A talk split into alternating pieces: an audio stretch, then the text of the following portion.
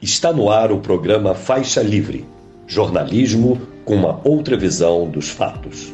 Olá, bom dia! Bom dia a você que está conosco nesta sexta-feira de carnaval, 9 de fevereiro do ano de 2024, para mais uma edição do programa Faixa Livre. Agradeço demais a quem acompanha a transmissão ao vivo, aqui pelo nosso canal no YouTube, o Faixa Livre. E muito obrigado também a você que assiste a transmissão, assiste ao programa gravado a qualquer hora do dia ou da noite e a quem nos ouve pelo podcast Programa Faixa Livre, nos mais diferentes agregadores. Faixa Livre é produzido e apresentado por este que vos fala, auxiliado por Isaac de Assis e pela jornalista Ana Gouveia. A última quinta-feira, como vocês certamente viram, foi histórica no nosso país. Então, tivemos aí aquela operação da Polícia Federal colocando no centro do alvo o ex-presidente Jair Bolsonaro, alguns dos seus auxiliares mais próximos ex-ministros e militares que estiveram envolvidos com o golpismo no Brasil. Além de busca e apreensão, houve prisões, incluindo a do presidente do PL, Valdemar da Costa Neto, PL, partido do Bolsonaro. Valdemar foi pego aí com porte ilegal de arma e também uma pequena quantidade de ouro extraído de maneira ilegal. O sinal de alerta, mais do que foi aceso no seio do bolsonarismo, e hoje o Faixa Livre será dedicado, obviamente, a repercutir essa operação, autorizada pelo ministro do Supremo Tribunal Federal, Alexandre de Moraes, e teve como base principal a delação do coronel Mauro Cid, mas não só. Para isso, nós vamos receber daqui a pouquinho, primeiro, o jornalista e ex-deputado federal Milton Temer. Ele vai comentar também a situação em Gaza, pouco mais de quatro meses depois do início do morticínio do povo palestino promovido pelo Estado de Israel. Entrevista importantíssima daqui a pouquinho para a gente abrir o programa. Na sequência, faremos aí o nosso tradicional debate de toda sexta-feira aí também, tendo como centro das análises esse episódio de ontem envolvendo o Jair Bolsonaro e sua turma. Os desdobramentos políticos dessa grande operação da Polícia Federal para o PL e principalmente para a extrema-direita, que vê o seu principal líder ameaçado de prisão. Será que a retórica da extrema-direita resiste ao avanço da justiça? Para isso, para saber responder essa, esse questionamento, vamos receber um time de comentaristas diverso e do mais alto nível. O jornalista e diretor de redação do site Congresso em Foco, Edson Sardinha, o deputado federal pelo PSOL aqui no Rio de Janeiro, Tarcísio Mota, e o sociólogo e presidente do Instituto Cultiva, Rudarit. É o faixa livre de carnaval mantendo a cadência do bom jornalismo e da crítica abalizada.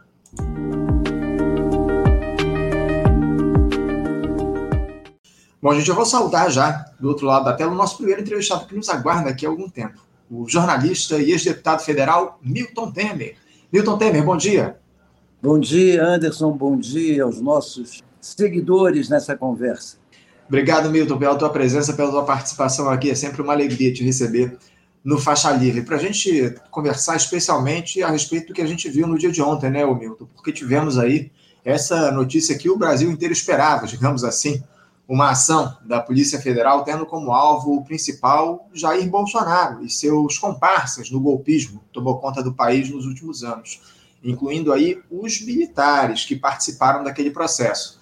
Essa operação, apelidada de Tempus Veritatis, Hora da Verdade em latim, investiga a suspeita de uma tentativa de golpe de Estado em 2022 e fez buscas nas, na casa do, dos, aliás, dos generais Braga Neto, Augusto Heleno e Paulo Sérgio Nogueira, todos eles ex-ministros do Bolsonaro, e também do general Estevão Oliveira, ex-chefe do Comando de Operações Terrestres do Exército, do almirante Almir Garnier Santos, ex-comandante da Marinha, de Anderson Torres, delegado da Polícia Federal e ex-ministro da Justiça, Valdemar da Costa Neto, presidente do PL, partido de Bolsonaro, e de Tércio Arnaud, ex-assessor de Bolsonaro, conhecido aí como um dos pilares do chamado Gabinete do Ódio, além de Ailton Barros, coronel reformado do Exército.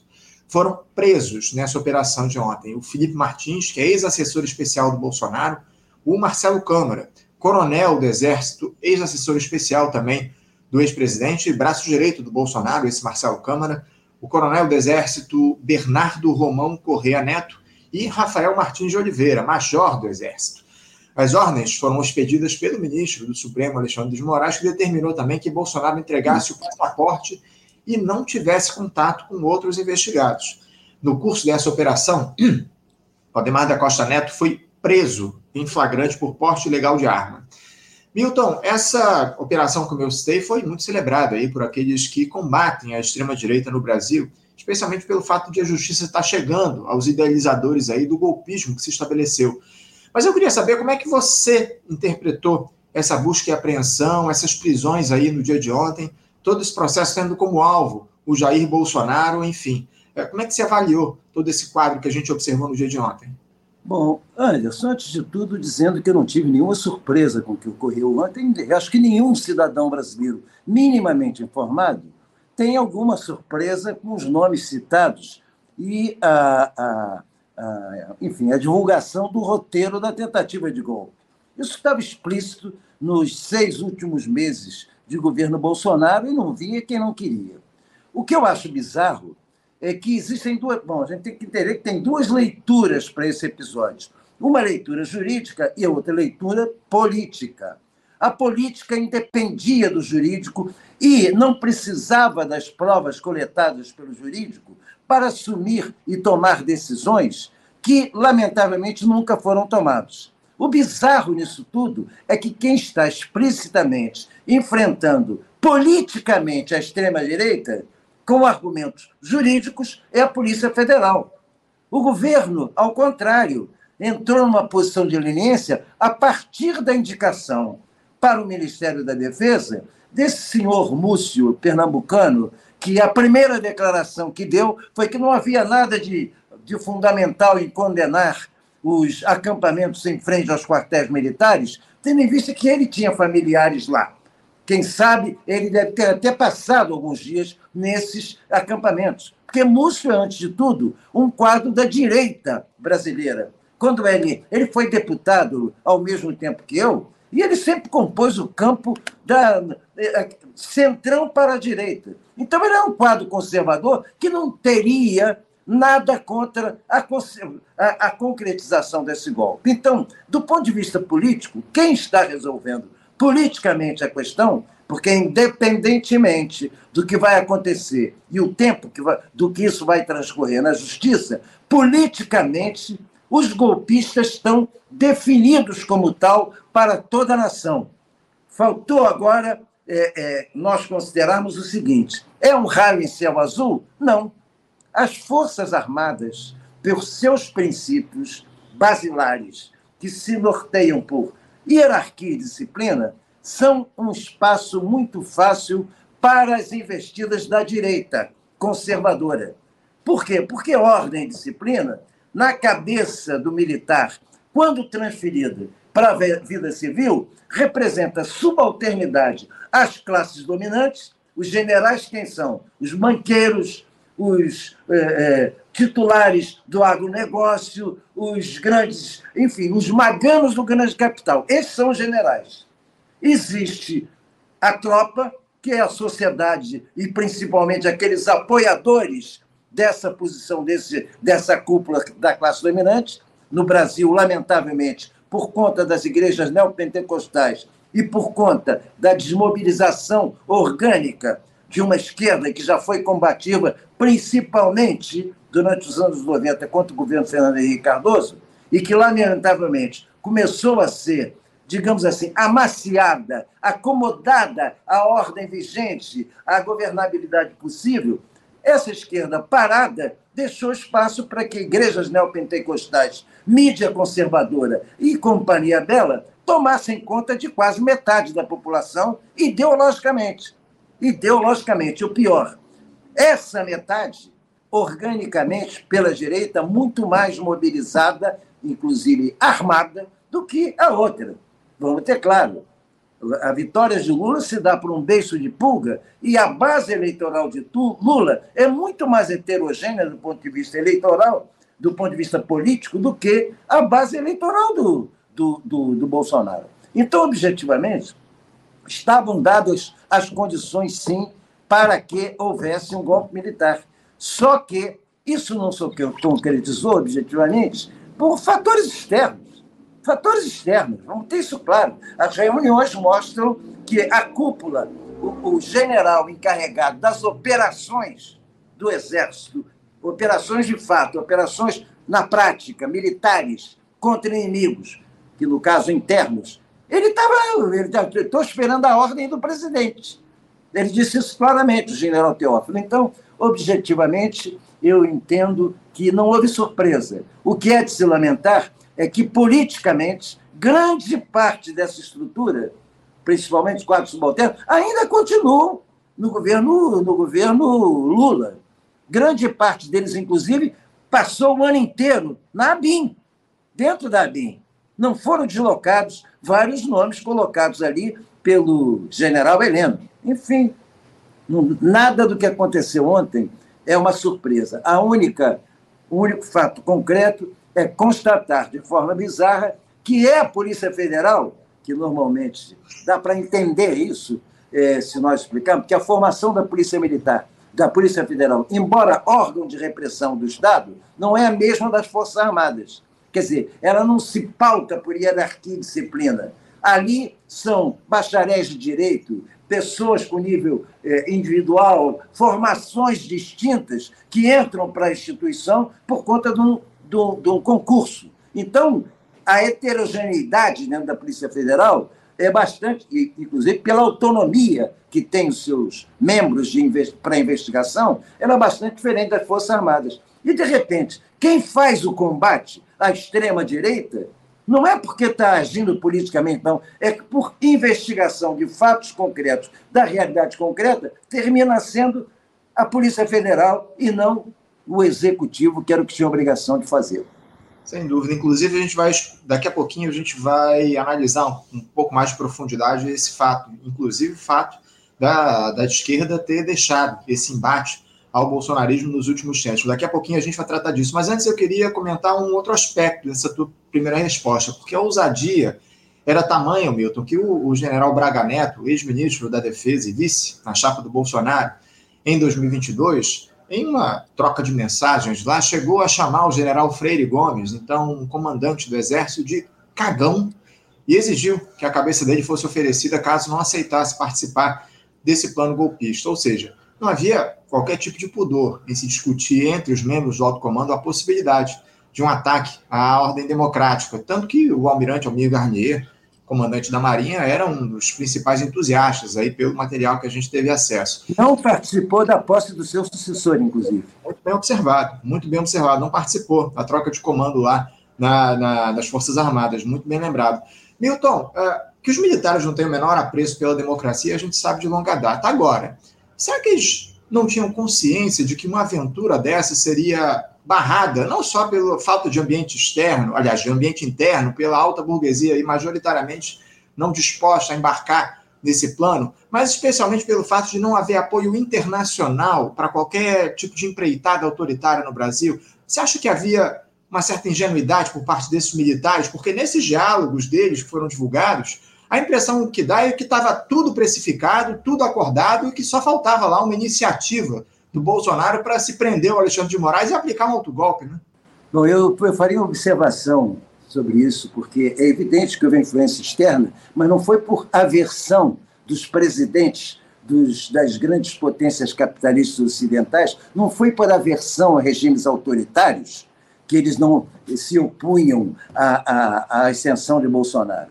É porque isso não correspondia à, àquela questão que eles vivem internamente tanto Biden como Macron, como o Scholz na Alemanha, eles estão sob ameaça de extremas direitas dentro dos seus países que se, se veriam fortalecidas com uma eventual vitória de Bolsonaro aqui no Brasil.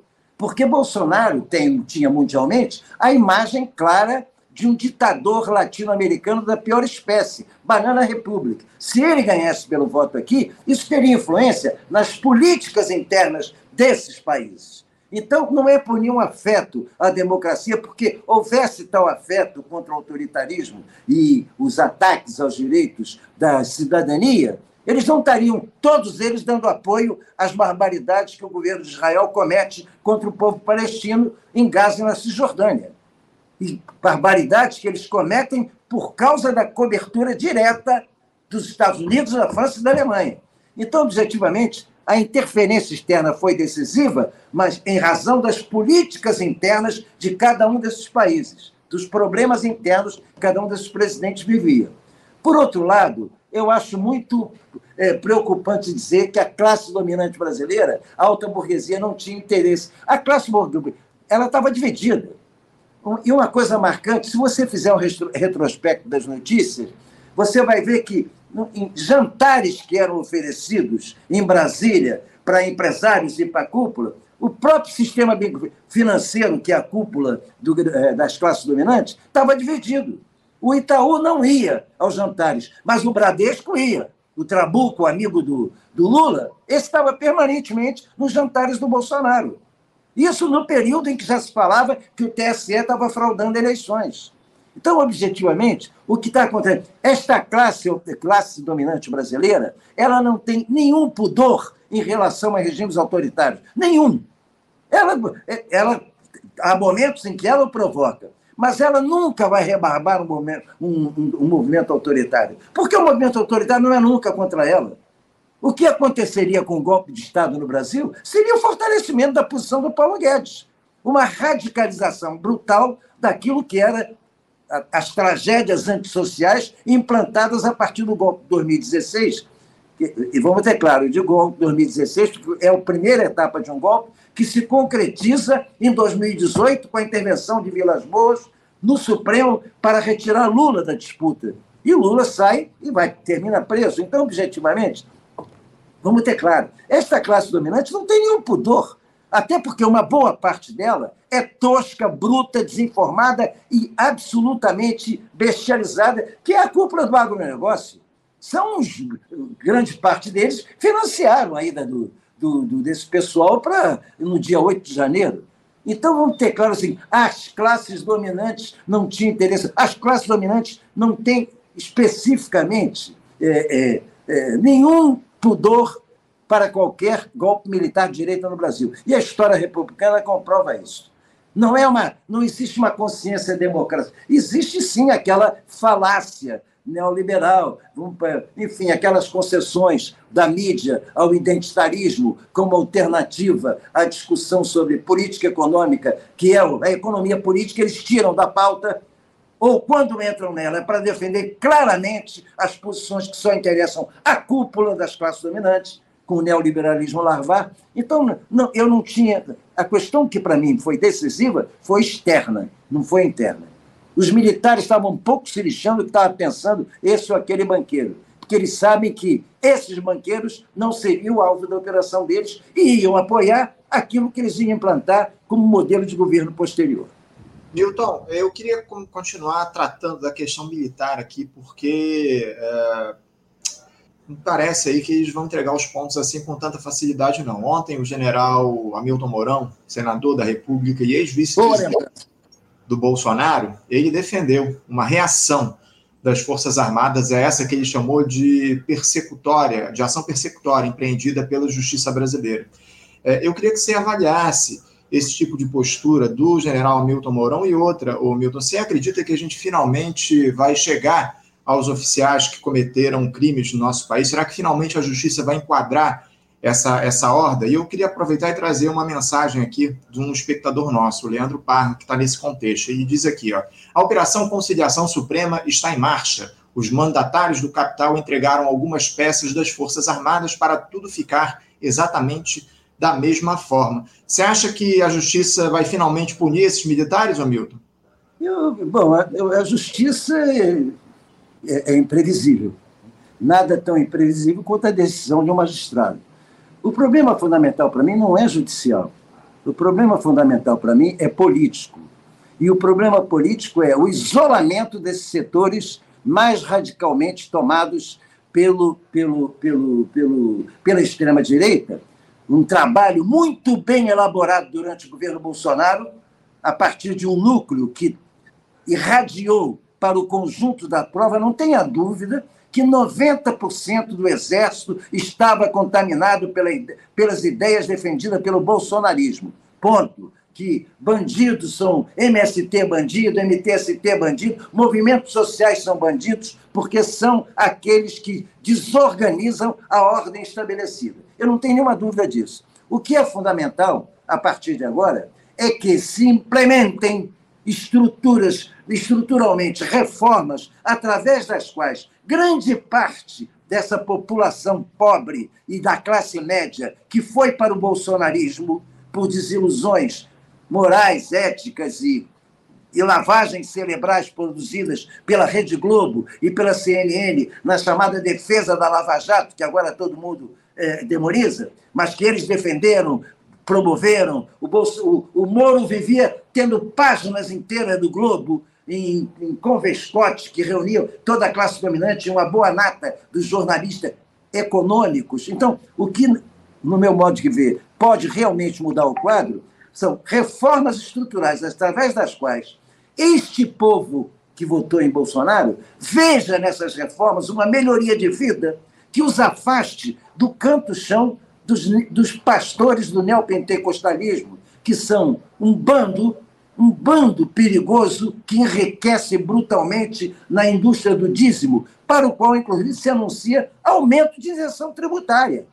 Então, não, não quero aumento de isenção. Tem, vamos taxar, vamos manter um imposto sobre essa área que fatura sem trabalhar e sem produzir, a não ser lavagem cerebral em cima de um povo pobre e desinformado, alienado, em busca de qualquer tipo de sociabilidade. Vamos, em cima disso, obter recursos para reformas estruturais concretas que façam com que exista não apenas crescimento, porque crescimento apenas não é obrigatoriamente bom para a, para, a nação. O crescimento pode ser bom só para as classes dominantes. O crescimento com distribuição de renda, esse é fundamental, esse é o que cria novas consciências, novas possibilidades de abertura, e é isso que o governo tem que fazer para que essa consciência penetre nas Forças Armadas e, através delas, se possa fazer um trabalho de reestruturação das Forças Armadas no sentido de defender esta nova ordem que se estabeleceria depois da reforma.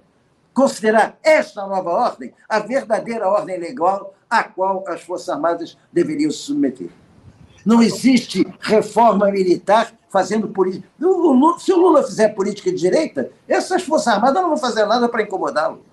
Já estão condicionadas a isso. É, eu acho que essa é a grande questão, Milton. Eu não vejo qualquer tipo de interesse dessa gestão de amplíssima aliança em empreender mudanças, reformas em relação às Forças Armadas, porque eu tenho observado, diante desse processo, que quem, como você muito bem colocou, inclusive, ainda há pouco, quem tem levado à frente toda essa busca por justiça, digamos assim, é o Judiciário, a Polícia Federal. Eu não vejo nenhum tipo de movimento do governo Lula exigindo punição a esses que atentaram contra a democracia burguesa, tampouco a esquerda, o Milton, indo às ruas cobrar um acerto de contas com esse passado recente, porque a, a prisão do, do, Bolsonaro e dos, dos, militares aí criminosos não tem sido alvo aí da, dos pedidos, da, da, do clamor da nossa esquerda. É, porque mesmo diante de toda essa gravidade que a gente viu no país ao longo desses últimos anos, o Milton, a esquerda não se mobiliza efetivamente para lutar por punição a esses golpistas. Já deu de moderação, né, Milton? Eu não estou preocupado em que a esquerda se mobilize para exigir prisão de alguém. Eu quero que a esquerda se mobilize para exigir mudanças estruturais no país. A democratização real do país. Não é prender os militares e manter essa política de desigualdade social, a democracia continua em risco. Eu, eu, eu quero que eles sejam punidos, nenhuma dúvida, mas o fundamental é que se aproveite este momento para implementar. Por exemplo, Lula vai encontrar Arthur Lira hoje. Vai encontrar Arthur Lira para quê? Eu, sentado no lugar do Lula, na frente do Lira, disse: Ô, ô Lira, fica atento, hein, porque você esteve com a camiseta de Bolsonaro num ato público de Bolsonaro no Maracanãzinho. Você estava com a camiseta de Bolsonaro. Você estava no golpe também? Tem que colocar Arthur Lira na defensiva. É impossível que esta república tenha um presidente eleito com milhões de votos se submetendo a um um presidente da Câmara que é um deputado de um eleitorado pequeno e um deputado, inclusive, envolvido em vários processos que colocam em, em, em questão a sua própria imagem política e, e sente na frente dele para agradá-lo.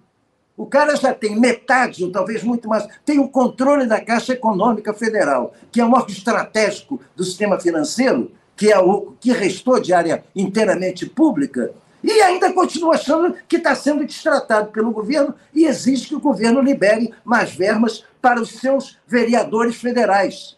Como se deputado que tira, gastasse solo de sapato em município estivesse pensando em projeto de nação. Está pensando em reeleição.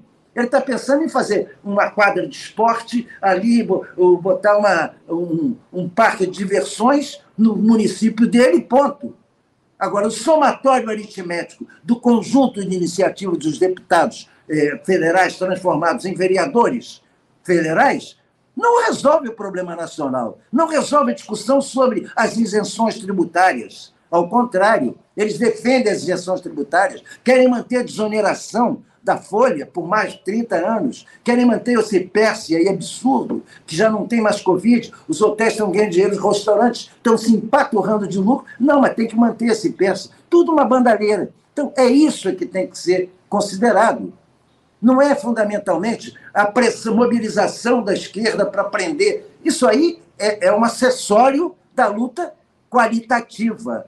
Nós temos que mobilizar a esquerda para aquilo que a esquerda já fez, inclusive durante o governo Fernando, eh, Fernando Henrique Cardoso, o mandarinato. Agora, grande parte dos quadros dirigentes dessa, dessa dita esquerda hoje, nos partidos compondo majoritário, estão inteiramente tomados pelo identitarismo, identitarismo larvar de lutas fragmentadas dentro de caixinhas limitadas pelo lugar de fala, Entendeu? Ninguém pode pensar. Luta de classe, falar em luta de classe. Para a cúpula de, de, dessas, desses partidos da esquerda hoje, é, tirando o PCB, é assustador. Eles têm até medo. Isto é, isto é socialismo do século XIX. Então, essa esquerda não viveu a ditadura, essa esquerda mal viveu o mandarinato FHC, essa esquerda começou a conhecer a política já no primeiro mandato Lula. Grande parte dela. Porque vamos lembrar disso. A eleição de Lula foi em 2002, tem 22 anos. Você olha o diretório eh, nacional dos partidos, esse é uma garotada que nasceu durante o governo Lula. Não viveu o governo Lula. É mal instruída, é analfabeta política, analfabeta ideológica. Então, existe uma, uma, um núcleo que sobrevive e que realmente, que lamentavelmente, lamentavelmente, é julgado para escanteio nessa prática, nesse, desse desviacionismo, o que é facilidade, inclusive, pelas relações sociais atuais.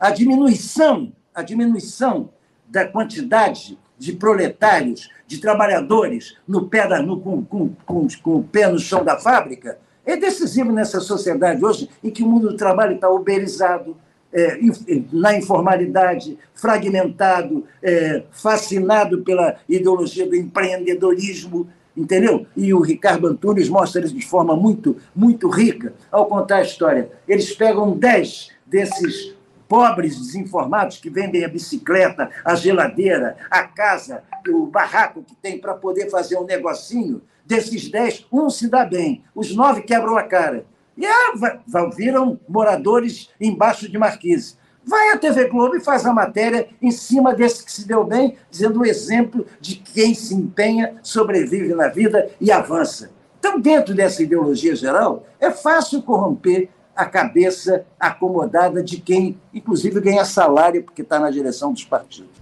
Milton, eu tenho dito aqui no programa nesses últimos tempos que o espectro político-ideológico foi arrastado para a direita com toda a força nesses últimos anos, porque uh, qualquer tipo de iniciativa que se coloque à esquerda do que esse governo Lula tem feito uh, já é considerado extremismo. Você também não tem observado esse tipo de postura, especialmente por conta da grande mídia? Sem nenhuma dúvida, sem nenhuma dúvida isso. E, mas entenda bem, isso que eu estou tentando descrever, inclusive, com os meios de comunicação operam com os BBBs da vida, com os telejornais, com as defesas, a naturalização com que se trata da economia a partir da discussão do que está pensando o, o dito mercado. O dito mercado é inimigo da sociedade que vive do trabalho. O dito mercado é rentista parasitário, vive de especulação, vive de aposta sem risco, principalmente em cima da dívida pública. Não são eles. E você vê os telejornais, a economia vai bem porque o mercado, a bolsa subiu. A bolsa sobe quando tem desemprego.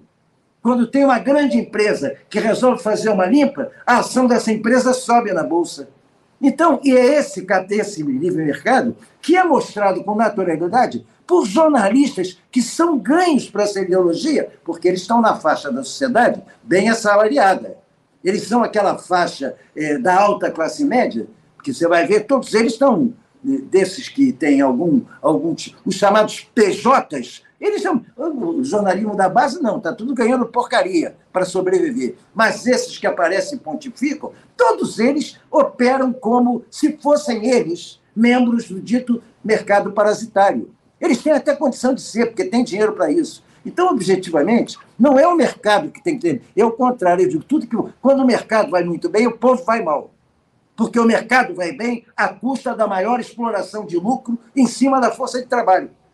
Não é assim. O mercado não vai bem quando há distribuição de renda. O mercado não vai bem porque quando há distribuição de renda, há diminuição de lucro.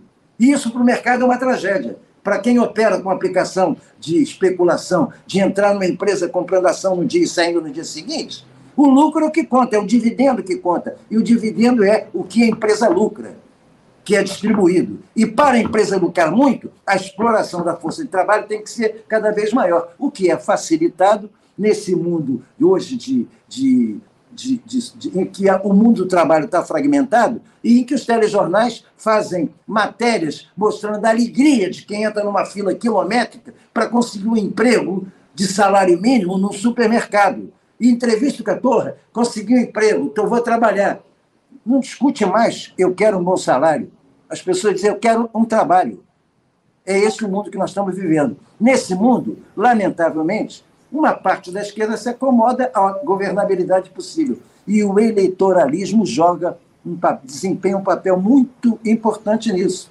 Ou seja, eu vou falar o que a classe média ouve. Então, ao invés de aproveitar a campanha eleitoral para fazer a denúncia desse quadro, muita gente da esquerda pensa em o que, que eu falo para ser aceito pela classe média alienada.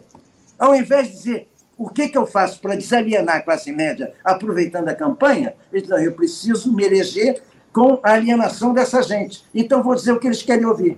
Isso tudo vai decompondo a esquerda e entregando à direita uma bandeira que foi nossa o contra tudo isso que está aí. Isso era da esquerda, na luta anticapitalista. Hoje a extrema-direita assume para denunciar no sistema pelo lado da ética, da moral, tudo falacioso, porque a corrupção é maior do que nunca.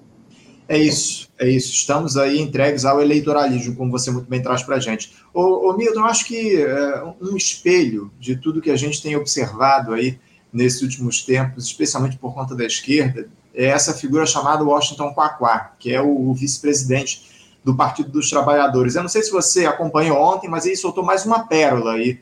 É, ele, no dia de ontem, ele comparou essa operação da Polícia Federal, aprendendo lá o passaporte do Bolsonaro, as, as ilegalidades às quais o Lula foi submetido durante o processo que culminou com a prisão dele. O Quaquá disse que essa operação de ontem da PF foi um espetáculo e que não se pode usar contra Bolsonaro os mesmos métodos que usaram contra o Lula. Está é, tá um tanto perdido esse vice-presidente do PT, não, Milton?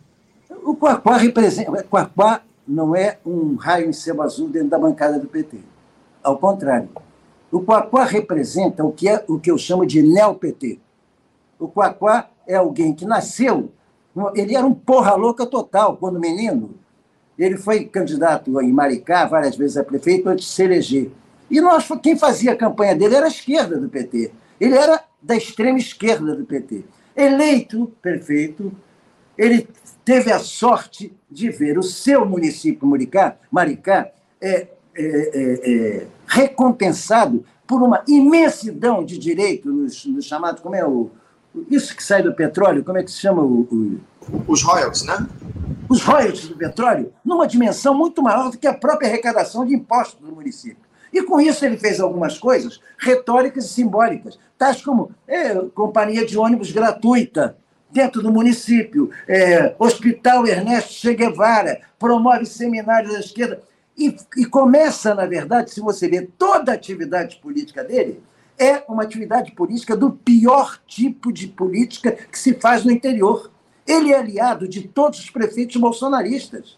Ele, ao contrário, ele não quer nenhuma aliança com a esquerda combativa. Ele quer ele vai cumprimentar aquele, como é esse general do, do que era ministro da Saúde, é, que agora Pazuelo. é deputado. Como é que devia ser preso? Hein? Pazuelo, Pazuelo. Pazuelo. Ele ele abraça Pazuello. Ele é hoje um quadro que representa esta política canalha de conciliação de classe, de vamos fazer o que eles querem para continuarmos nós conduzindo o aparelho e nos completando disso. Ele é, ele é um quadro que representa a média da cabeça do NeoPT. Ele não está ali por acidente. Ele está ali porque se compõe. Todos os, os, candidatos que ele apresenta, a mulher num município, o filho no outro, as composições que ele faz são com a extrema-direita em todos os municípios. E isso é visto, a não ser uma parte mínima do PT, ali o pessoal da articulação de esquerda, Walter Pomar, Genuíno, é, é, é, enfim, Breno Altman, que não tem mandato, eles é que são a resistência para a manutenção de alguma coisa dentro do PT, que já não existe mais. Eu só trato como neo-PT. Quem viveu o PT do confronto com Fernando Henrique Cardoso não conhece o PT de hoje. E isso, nisso, Luiz Inácio Lula da Silva, com toda a retórica radical de vez em quando aplicada, tem responsabilidade fundamental. Porque foi ele quem trabalhou isso no seu primeiro mandato, quando era previsto que ele tinha que romper com todo o modelo do mandarinato FHC, ele, pelo contrário, o radicalizou, o tornou mais neoliberal ainda. O que, o que é, pa, Palocci e o outro, o, que era Meirelles, a, a, a, dupla Henrique Meirelles e Palocci deixaram Pedro Malan no chinelo na aplicação do neoliberalismo. Palocci hoje é um homem rico, é um homem rico, era um, era um político de interior, hoje é um homem rico. Então, esses determinaram que Lula desmobilizasse a até então combativa CUT, desmobilizasse o MST e fizesse com um governo de conciliação de classe geral, em que ele mesmo definiu um governo onde nunca os banqueiros ganharam tanto nessa história republicana quanto no governo dele. Quando os banqueiros ganham muito, é porque o povo perdeu demais. Então, o grau de desigualdade social hoje tem muito a ver com a conciliação de classe que foi feita durante esses períodos do governo Lula, lamentavelmente.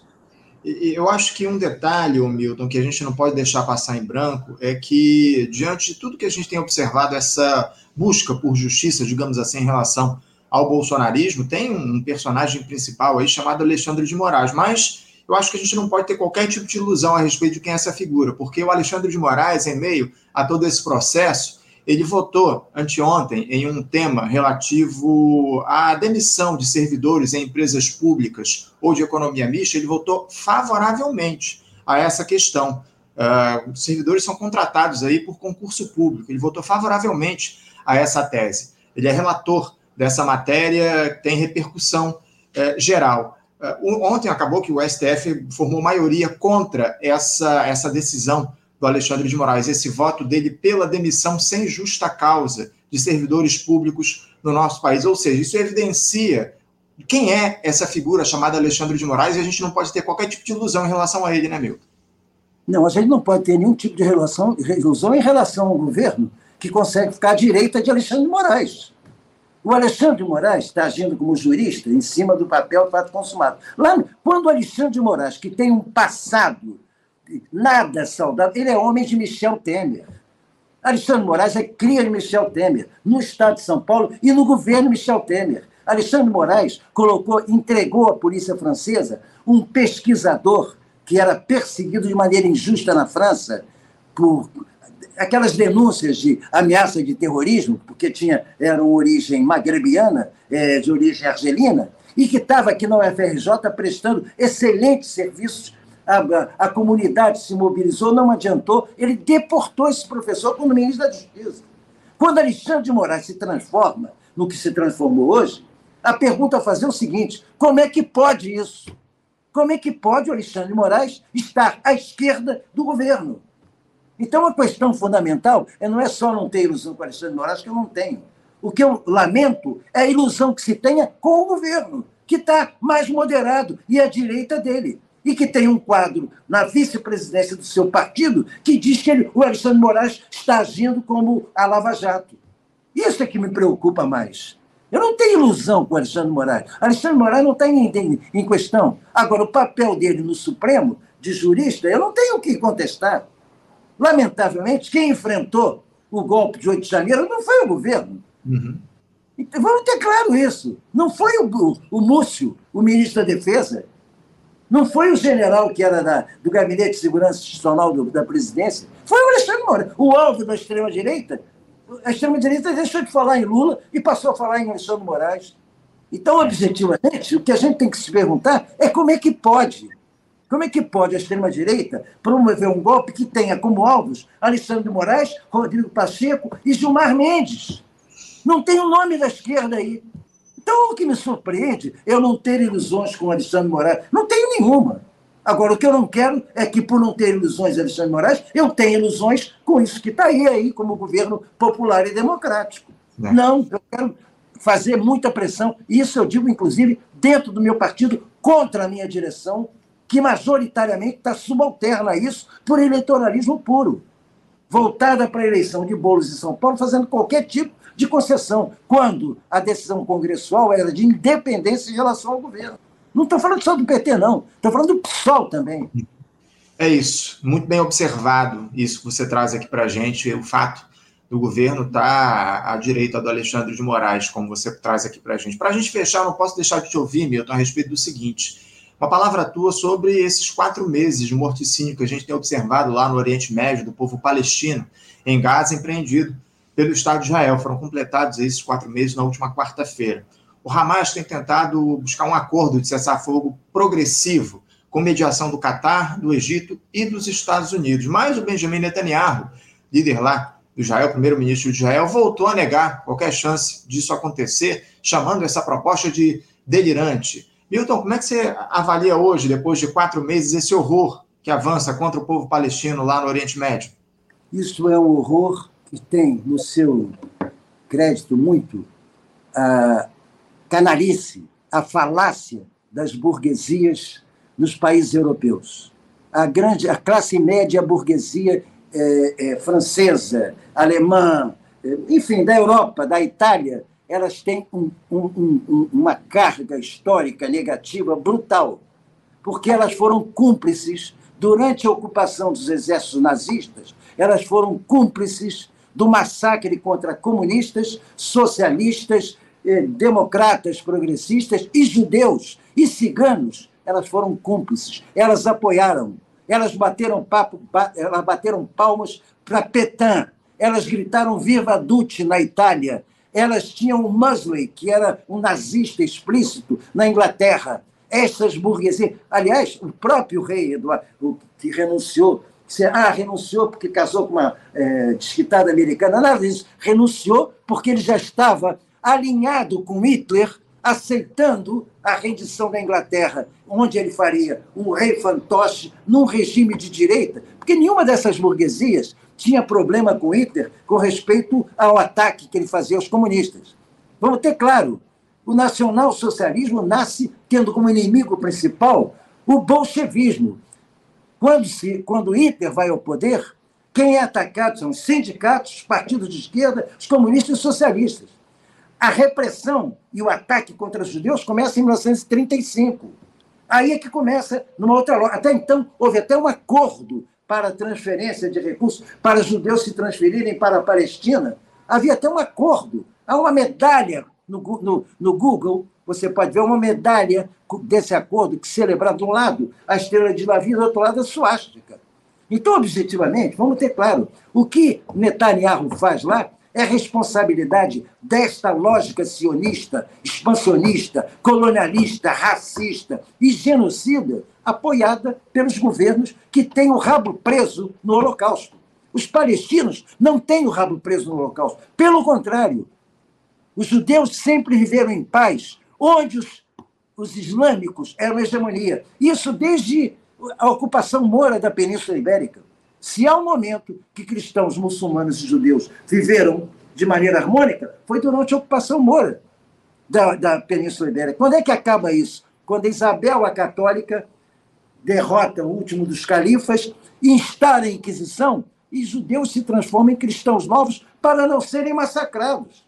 É aí que nascem os Pereiras, os Nogueiras, o, todos esses que têm nomes de frutas, de vegetais e tal, são os chamados cristãos novos, os judeus que se converteram para não serem perseguidos porque passaram a ser perseguidos então. Nunca foram perseguidos na Palestina. A minoria judaica sempre viveu com liberdade de culto na Palestina antes da imposição de que a Palestina tinha que ser um Estado puramente é, judeu e que os árabes tinham que ser varridos. E vamos ter claro, o primeiro, comi, o primeiro discurso de Ben Gurion, quando instalado o governo é, é, Estado de Israel, por decisão daquela ONU, em 47, o primeiro discurso dele já falava no Grande Israel. Já falava no Grande Israel na perspectiva da ocupação total do território. O que Netanyahu faz hoje não é mais do que seguir o que seus predecessores, a começar por Shamir com o Irgun, que dinamitou aquele eh, um hotel com oficiais ingleses. O terrorismo no Oriente Médio, quem iniciou isso foram os guerrilheiros sionistas, quando ainda trabalhavam pela ocupação do, do território de Israel. Então, objetivamente, vamos ter claro, o que está acontecendo lá não é culpa exclusiva. Netanyahu não é um gestor disso. Ele é algo que faz parte disso. Faz parte disso. O que está se cometendo em Gaza é um massacre generalizado que o Tribunal de, de Haia, que foi tão severo para atender às exigências do Inglaterra e Estados Unidos no julgamento do Milosevic na Sérvia, acabou saindo com aquela, com aquela, com aquela medida leniente, é, não, não pediu cessar-fogo, pediu, olha, tomem providências para não haver genocídio. Se tomem providência para haver genocídio é uma sentença, isso quer dizer que antes estava havendo genocídio. Uhum. Então tem que declarar isso. Publicar abertamente, mas não se declarou. Então, concretamente, vamos ter claro: o que ocorre hoje é uma vergonha para a humanidade como ser humano, é de uma irracionalidade, é de uma brutalidade tão grande que, em algum momento, é o conjunto da humanidade que vai pagar por isso. É uma, uma tragédia que a gente tem observado lá no Oriente Médio. eu quero até comunicar, porque eu, vocês sabem que eu fui condenado, em primeira instância, a dois anos, dois meses e vinte dias, mais 200 dias de multa, cada dia valendo um salário mínimo, em primeira instância, por conta de uma ação que moveram contra mim por antissemitismo em função da minha solidariedade com o povo palestino. A minha solidariedade militante com o povo palestino. Na época houve tantas, muitas manifestações, eu me lembro até de, de Glenn Greenwald, porque eu tive adversários sérios dentro do próprio Sol me atacando por essa uhum. linha. Pois bem, é, o processo foi para a segunda instância, eu fui absolvido por, por, por consenso na, na, no pleno do tribunal. Três desembargadores me absolveram. O, o, o, os, os que me denunciavam, esse advogado Ari Berger, que usou a, a madrasta dele, a Teresa Berger, para me atacar, porque na verdade era ele, como presidente da federação, que queria mover ação contra mim. É o mesmo Ari Berger que foi expulso de uma festa da hebraica durante a campanha Bolsonaro por ter agredido uma senhora uhum. dentro da. O que fez com que ele fosse imediatamente renunciasse à presidência da Federação Israelita, tal escândalo daquilo. Pois bem, esse, ele, ele recorreu, o recurso foi rejeitado e ele então fez um agravo que foi para o STJ. O meu advogado, um, aliás, um brilhante advogado, que tem muito a ver com a minha absorção na segunda instância, doutor Paulo Ramalho, ele me comunicou ontem que o agravo foi distribuído e vai tramitar agora no Superior Tribunal de Justiça, espero que mantendo, sem dúvida, a absolvição da segunda instância aqui. Assim seja, absolvição por unanimidade, uma ótima notícia aí que você nos traz Milton. Esperamos aí que essa, essa decisão se mantenha. E eu só posso agradecer demais a tua presença aqui com a gente. É sempre uma honra te ver receber no Faixa Livre, ô Milton. Uma alegria conversar contigo. E eu quero te desejar, além de um ótimo final de semana, um bom carnaval. Estamos aí às vésperas da folia. Te desejo aí um bom carnaval e que a gente possa continuar fazendo esses diálogos aqui no programa, viu, Milton? Valeu, querido. Quero dizer que eu estou envolvido na coleção de livros de obras de Lenin, editado pela Boitempo, numa recuperação de estudos teóricos que há muito tempo eu não fazia, porque isso eu li lá atrás, nos anos. Para ser franco, eu li nos anos 70 e 80. Então, estou recuperando por conta desse excelente trabalho da Boitempo, que recolocou em circulação os principais textos de Lenin, uma série de livros. Aliás, Vamos... recomendo não só Boitempo, como a Lava para Lavra também, que tá, faz esse trabalho hoje. É, e eu vou passar bom tempo do carnaval vendo filme e lendo esses livros. Vamos conversar sobre isso em breve aqui no programa, Milton. Muito obrigado pela tua presença mais uma vez. Um bom dia, um abraço para você, Milton. Um grande abraço a todos e desejo a todos do Faixa Livre e aos que nos seguem um bom carnaval. A minha ranzenzice não pode prevalecer porque eu já estou com 85 anos. Mas se eu tivesse 30 e 40, eu estaria pulando. Aliás, sou o fundador do Simpatia Quase Amor, que sai nesse domingo de novo em Ipanema. Entrevistamos ontem aqui o Tomás Miranda falando sobre o bloco que vai estilar no próximo domingo, completando 40 carnavais. Fica aí a dica para quem quiser pular o carnaval no Rio de Janeiro. Obrigado, Milton. Um abraço para você. Bom carnaval. Conversamos aqui com o jornalista e ex-deputado federal Milton Temer, comentarista histórico do nosso Faixa Livre, sempre abrilhantando aqui os comentários no nosso programa. Enfim, é sempre uma honra receber o Milton Temer.